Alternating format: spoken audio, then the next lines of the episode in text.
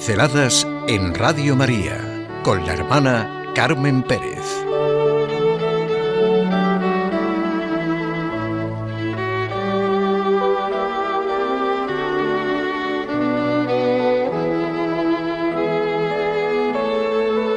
Se llenó Isabel del Espíritu Santo. Hay fiestas que son entrañables, y no me digan que no es entrañable que celebremos el que María, ya embarazada, vaya a ver a su prima Isabel también embarazada. Siempre es la humanidad la que aflora, y la humanidad redimida que es mucho más que la humanidad creada.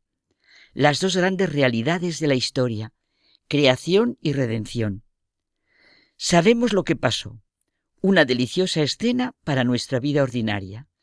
El encuentro de dos mujeres que son familia y están embarazadas, una de tres meses y otra de seis. La joven va a ver a la que es mucho más mayor y es la que lleva más meses de embarazo. Las líneas que laten en este encuentro, en el marco del mutuo reconocimiento, del reconocimiento de lo que Dios había obrado en cada una de ellas, son el sí de la fe, ese creo en Dios, la confianza y la acción de gracias. Urdimbre preciosa, necesaria, buenísima para nuestra vida. Fe, creo en Dios, confianza, gratitud. Bendita tú porque has creído, dice Isabel, la madre de Juan el precursor. Todavía ya, ¿verdad? El Antiguo Testamento. Por su fe, su confianza, por su gratitud. María vino a ser la madre de todos los creyentes, gracias a la cual todas las naciones de la tierra reciben aquel que es Dios mismo, la bendición de Dios. Hablamos de hechos, de relaciones, de encuentros vividos, con apertura del corazón y de la razón al misterio de Dios. El que hablemos de Dios vivo, no solo de Dios, dijo Benedicto XVI cuando era el cardenal Ratzinger, significa que este Dios se nos muestra, se nos comunica en nuestra vida. No hay vida plena sin Él, y así todo puede mirarse con sentido. La vida y la muerte, la alegría y el sufrimiento, la salud y la enfermedad, lo que nos gusta y lo que no responde a nuestros juicios y medidas. Él mira desde la eternidad en el tiempo y establece una relación con nosotros. Jesús de Nazaret constituye el punto central de la confesión de fe, el reconocimiento de la historia de Dios con nosotros. Él se ha encarnado por obra del Espíritu Santo y se ha hecho hombre en el vientre de la Virgen María. Ante esta realidad, nos arrodillamos, porque en ese momento el misterio nos toca con inmediatez. Tanto el hecho de la encarnación como el de la visitación, músicos, pintores, poetas, escultores, lo han querido expresar de manera siempre nueva y tocan nuestros oídos, nuestros ojos, nuestra sensibilidad, nuestro corazón y nuestra razón. La belleza es una necesidad de nuestra humanidad. Se llenó Isabel del Espíritu Santo y levantando la voz exclamó, Bendita tú entre las mujeres y bendito el fruto de tu vientre.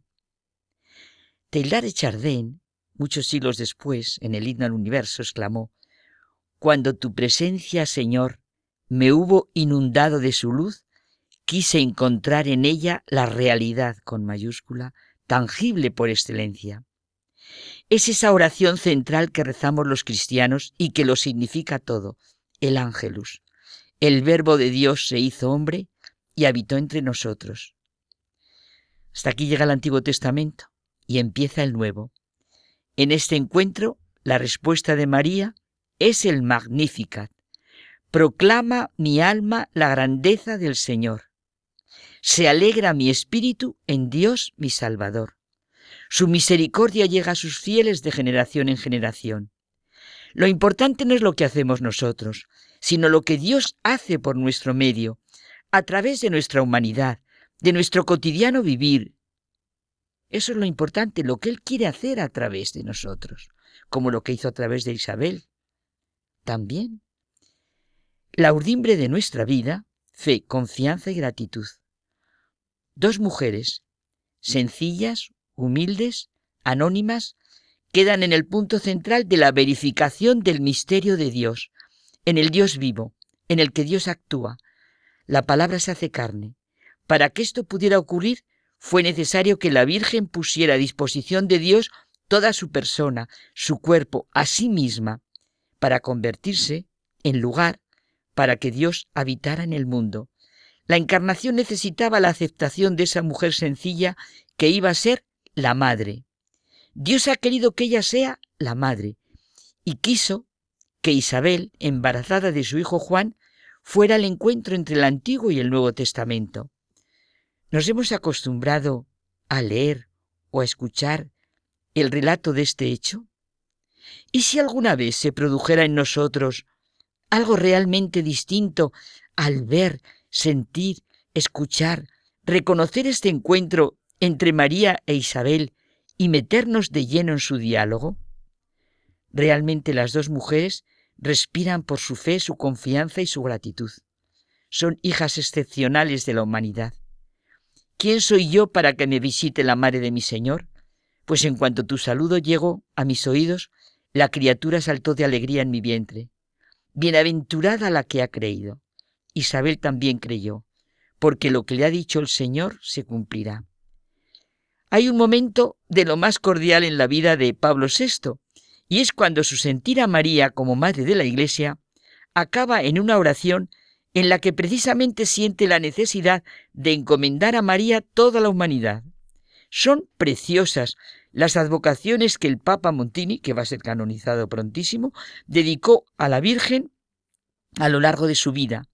Saboreamos solo algunas de ellas y nos quedamos con la que más nos guste. Hija excepcional de la humanidad, espejo de la luz divina, obra maestra de Dios, madre de la humanidad redimida, eterno y femenino, eterno femenino en su cumbre, flor de la humanidad redimida, mujer llena de dulzura y belleza, síntesis de toda la humanidad redimida. Nos es necesario vivir de lo que nos expresan estas dos mujeres, la fe en Dios, la confianza y la gratitud.